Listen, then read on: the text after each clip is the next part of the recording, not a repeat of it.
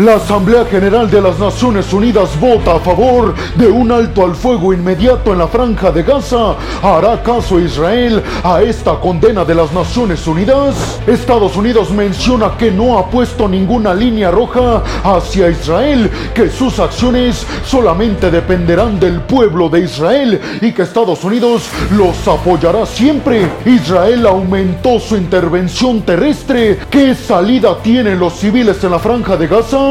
Rusia asegura que Israel vulnera el derecho internacional. Esto mientras critican la hipocresía de Rusia por estar invadiendo Ucrania, mientras que al mismo tiempo está pidiendo un acuerdo de paz en Medio Oriente. Abróchense los cinturones porque a continuación abordaremos a fondo estas y muchas noticias más. Aquí arrancamos y vámonos rápidamente hasta la sede de la Asamblea General de las Naciones Unidas en la ciudad de Nueva York.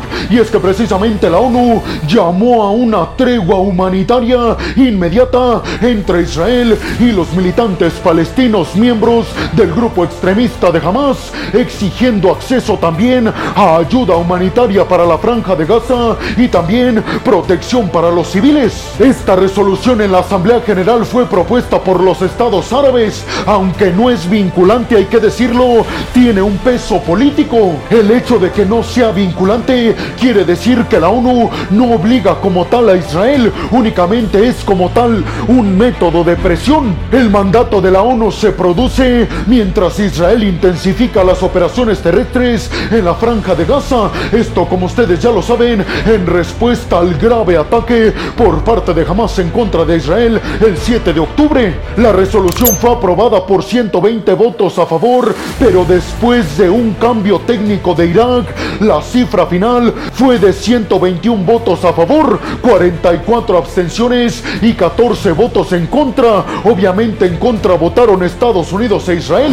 Se necesita una mayoría de dos tercios para que la resolución pudiera ser aprobada, es decir, si se consiguió. Esta votación ocurre inmediatamente después de que el Consejo de Seguridad de las Naciones Unidas no tomara medidas en cuatro ocasiones. Esto cuando Estados Unidos, Rusia, Brasil y Medio Oriente presentaron propuestas pero no fueron aprobadas en el Consejo de Seguridad. Riyad Mansour, representante de Palestina en las Naciones Unidas, mencionó que la resolución envía un mensaje claro y contundente sobre el cese al fuego en este conflicto y además reiteró la necesidad de que entre más ayuda humanitaria hacia la franja de Gaza, incluido combustible. Mientras tanto, Gilad Erdan, embajador de Israel en las Naciones Unidas, rechazó esta resolución obviamente y criticó su contenido, argumentando que socavaba el derecho de Israel a defenderse en contra de los extremistas de Hamas. Una propuesta liderada por Canadá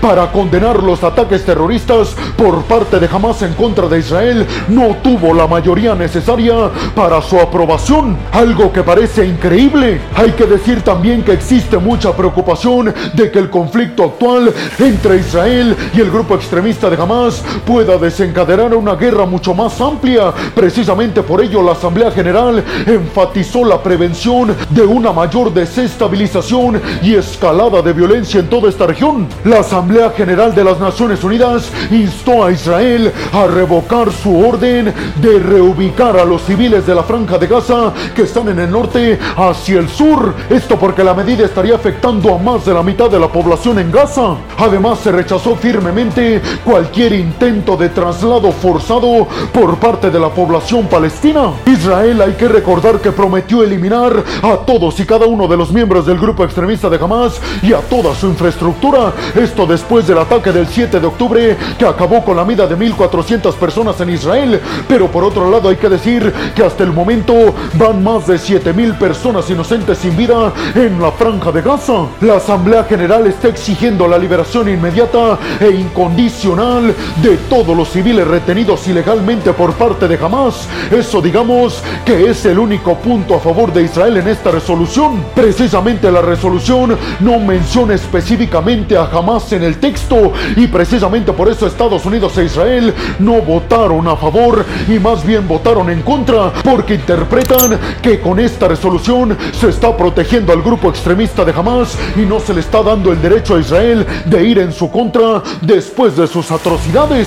¿Ustedes qué piensan? ¿Creen que Israel pueda atender esta resolución que llegó desde las Naciones Unidas en Nueva York? Y vámonos rápidamente hasta la Casa Blanca en Washington para hablar en esta segunda noticia de que Estados Unidos no intenta dictaminar líneas rojas o límites a Israel, según declaró precisamente John Kirby desde la Casa Blanca. Esto mientras Israel expande su operación militar en la franja de Gaza contra militantes de Hamas y contra su infraestructura. Hay que decir que la reciente ofensiva militar por parte de Israel en contra de la franja de Gaza ocurre mientras Estados Unidos está buscando organizar una pausa humanitaria, esto con el propósito de proteger a los civiles inocentes en la franja de Gaza y con el propósito de que entre más ayuda humanitaria a Gaza, incluido el combustible. John Kirby, el portavoz de la Seguridad Nacional de la Casa Blanca, no quiso comentar absolutamente nada al respecto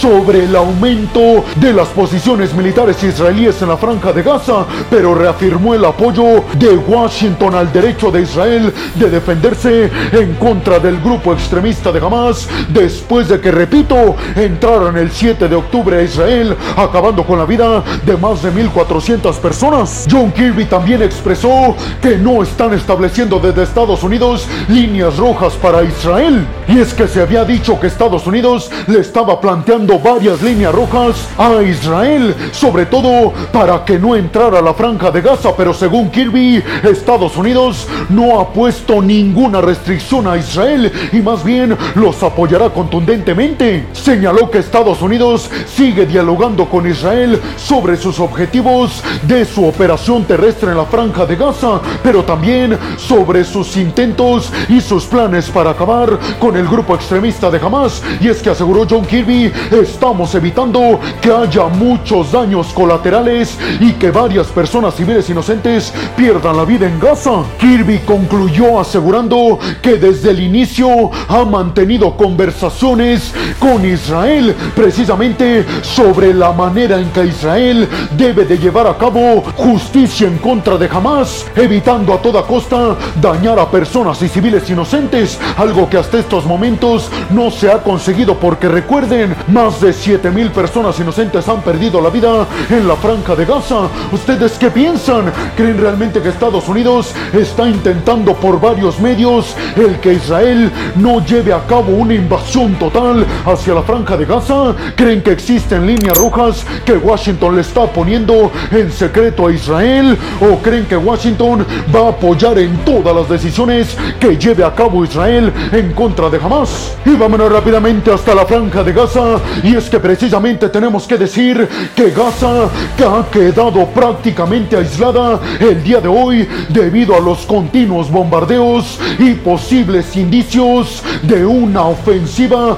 terrestre total en contra de Hamas. Siempre en todos estos temas los que más sufren son las personas civiles inocentes. Las tropas israelíes enviadas el viernes por la noche hacia la franja de Gaza siguen precisamente en este territorio tratando de actuar en contra de Hamas. Por su parte el ministro de la defensa de Israel, Joab Galand, confirmó ataques tanto aéreos como subterráneos y aseguró además que la operación de Israel en la franja de Gaza va a continuar hasta lograr el objetivo de acabar contra Hamas. Israel instó a todos los civiles del norte de la franja de Gaza a moverse hacia el sur, todo esto para que no estén en medio de los enfrentamientos. La media luna roja palestina atribuyó a Israel el bloqueo casi total de las comunicaciones en la franja de Gaza precisamente después de los bombardeos más gigantescos que ha llevado a cabo en contra de la franja de Gaza el día de hoy. Sin embargo, el portavoz militar de Israel, Daniel Hagari, anunció que Israel va a permitir la entrada de camiones con ayuda humanitaria, principalmente agua, medicinas y alimentos, pero que no va a permitir la entrada de combustible a la franja de Gaza porque se lo podrían dar a Hamas. Israel publicó un video en donde se muestra que varios cuarteles de Hamas están bajo tierra y sobre todo debajo de varios hospitales, por lo cual argumenta Israel, están utilizando los extremistas de Hamas a los hospitales en la franja de Gaza como escudo. Sin embargo, jamás ha negado este video. En estos momentos hay que decir que los familiares de las personas que están capturadas por parte de Hamas han pedido hablar con el gobierno que encabeza Benjamin Netanyahu y es que están muy preocupados en Israel de que el avance terrestre de las tropas de Israel vaya a provocar que los extremistas de Hamas les hagan algo a sus familiares. A pesar de la operación militar, se ha reportado que desde Gaza aún continúan lanzándose cohetes en contra de Israel. También hay que decir que hasta el momento y desde el día viernes, aviones de combate israelíes acabaron con el líder de la ala militar de Hamas y atacaron a más de 150 objetivos subterráneos. Hamas confirmó enfrentamientos con tropas israelíes en diversas zonas de la franja de Gaza y aseguró que están más que preparados para ir en contra de los israelíes. Hay que decir que aunque Estados Unidos y otros países occidentales han estado apoyando fuerte y contundentemente a Israel, al mismo tiempo han instado a que evite una contraofensiva terrestre en contra de la franja de Gaza. Hay que decir que la situación se complicaría muchísimo en el dado caso de que Irán decida entrar a apoyar a Hamas, porque recuerden que Irán aseguró que si Israel lleva a cabo una intervención terrestre total en contra de la franja de Gaza, entonces van a entrar al conflicto. También tenemos que mencionar que se registraron nuevos enfrentamientos en la frontera entre Israel y Líbano, siendo los más graves desde el 2006. Y por su parte, Egipto también informó, recuerden que yo les di esta noticia el día de ayer, de incidentes con drones militares. Por eso Egipto también está en alerta máxima. ¿Ustedes qué piensan? ¿Realmente creen que Irán pueda meterse al conflicto en el dado caso de que Israel lleve a cabo una intervención terrestre total en contra de la franja de Gaza? Y sobre todo les preguntaría, ¿cómo creen que terminará este conflicto? Porque pasan y pasan los días y cada vez se ve más lejos una posible solución. Y vámonos rápidamente hasta el Kremlin en Moscú para hablar en esta cuarta noticia de que el ministro de Relaciones Exteriores de Rusia, Sergei Lavrov, afirmó que el bombardeo de Israel sobre Gaza es contrario absolutamente al derecho internacional y aseguró también que esto podría provocar una catástrofe muy duradera, no solamente en Medio Oriente, sino en todo el mundo. Lavrov dio una entrevista para la agencia estatal de noticias de Bielorrusia y ahí realizó estos comentarios. Hay que decir que Rusia condena el terror en todo el mundo, pero Sergei Lavrov ha dicho que la forma en que está llevando a cabo la justicia a Israel no es la forma de acabar con el terror en Medio Oriente y también aseguró Lavrov que jamás no es como tal un grupo del terror en el mundo. Lavrov sostuvo que destruir a Hamas como Israel ha prometido incluiría también destruir a prácticamente toda la franja de Gaza y aseguró Lavrov, estoy seguro de que Israel no quiere atenerse a las consecuencias de este tema. También alertó sobre consecuencias de dañar a más de 2 millones de palestinos que radican en la franja de Gaza. Lavrov le dijo a Israel que tiene que detener sus acciones y le dijo que tiene que implementar nuevas estrategias para llevar ayuda humanitaria a quienes lo necesitan en Gaza. Las autoridades sanitarias de la franja de Gaza, recuérdelo, reportan que al menos 7.326 palestinos han perdido la vida después del inicio de toda esta catástrofe en Medio Oriente. Sergei Lavrov también mencionó que Rusia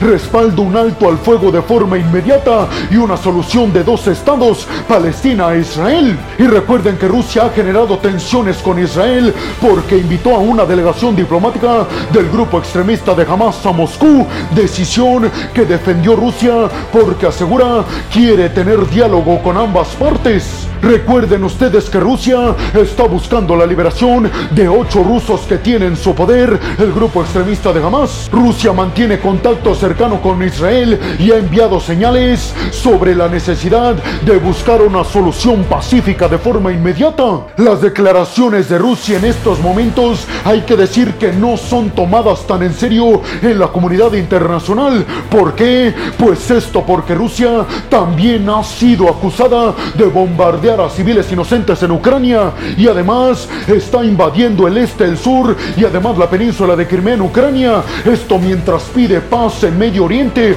Por eso muchos están criticando este doble discurso y la hipocresía del Kremlin. Pero ustedes qué piensan? ¿Creen realmente que Rusia pueda llevar paz a Medio Oriente cuando ellos están invadiendo Ucrania? ¿Creen que la postura de Rusia es bastante doble cara y bastante hipócrita debido a que pide paz cuando ellos empezaron la desestabilización mundial con su invasión a Ucrania del año pasado? Y vámonos rápidamente hasta el Cairo, Egipto, para hablar en esta quinta noticia de que el presidente de Egipto, Abdel Fattah al-Sisi, advirtió sobre una posible expansión del conflicto en la franja de Gaza, describiendo actualmente a la región de Medio Oriente como una bomba de tiempo. Al-Sisi enfatizó que la soberanía de Egipto debe de ser respetada, esto después del incidente que ya les comenté en el video anterior, el incidente que tuvo que ver con drones y cohetes que cayeron en varias regiones egipcias, causando que varias personas resultaran lesionadas. Recuerden ustedes que hasta estos momentos Egipto e Israel han responsabilizado de esto al grupo Houthi que opera en Yemen y que es respaldado por Irán. El líder egipcio al-Sisi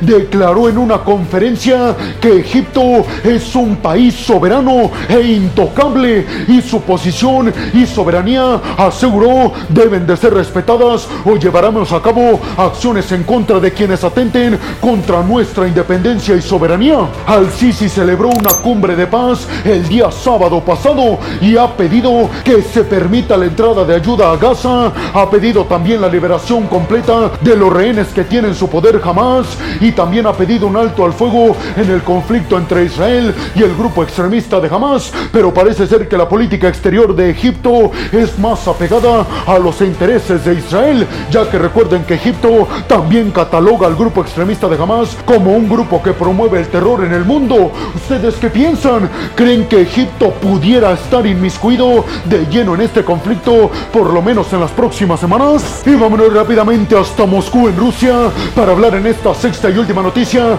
de que el Kremlin acusó a Ucrania de que un dron ucraniano estalló en una instalación de almacenamiento de residuos nucleares en la central eléctrica de Kursk, en el oeste de Rusia, dañando varias de sus paredes. El Ministerio de Relaciones Exteriores de Rusia calificó el incidente como un acto de terror nuclear y afirmó que Ucrania debe de ser consciente de los riesgos que esto puede traer para una catástrofe nuclear. La portavoz del Ministerio de Rusia, María Zakharova, pidió a todos los gobiernos de todo el mundo que condenen enérgicamente estas acciones ucranianas. Hay que decir que tanto Rusia como Ucrania se han acusado mutuamente de ponerse en riesgo precisamente por ataques a las plantas nucleares tanto de Rusia como de Ucrania. Y les recuerdo que recientemente Ucrania aseguró que Rusia había intentado atacar a una planta nuclear ucraniana que está cerca de un aeródromo ucraniano. La Organización Internacional de la Energía Atómica detalló los peligros constantes que se viven actualmente en el mundo, sobre todo entre Rusia y Ucrania, por las acusaciones mutuas de ataques nucleares. La portavoz de seguridad del Kremlin aseguró que no le extrañaría que los aliados occidentales hayan ordenado este ataque. Sin embargo, no presentó ninguna prueba al respecto. Hay que decir que la central de Kursk, que se encuentra cerca de la frontera de Rusia con Ucrania, confirmó que no hubo víctimas de este ataque y que los niveles de radiación y operaciones eran normales, es decir, que no había pasado a mayores. Ucrania no ha emitido ningún comentario al respecto y la agencia de noticias Reuters dijo que no pudo corroborar si estos cuestionamientos y estas acusaciones eran ciertas por parte de Rusia en contra de un dron ucraniano que impactó la central de Kursk de Rusia. Pero ustedes qué piensan? ¿A quién le creemos?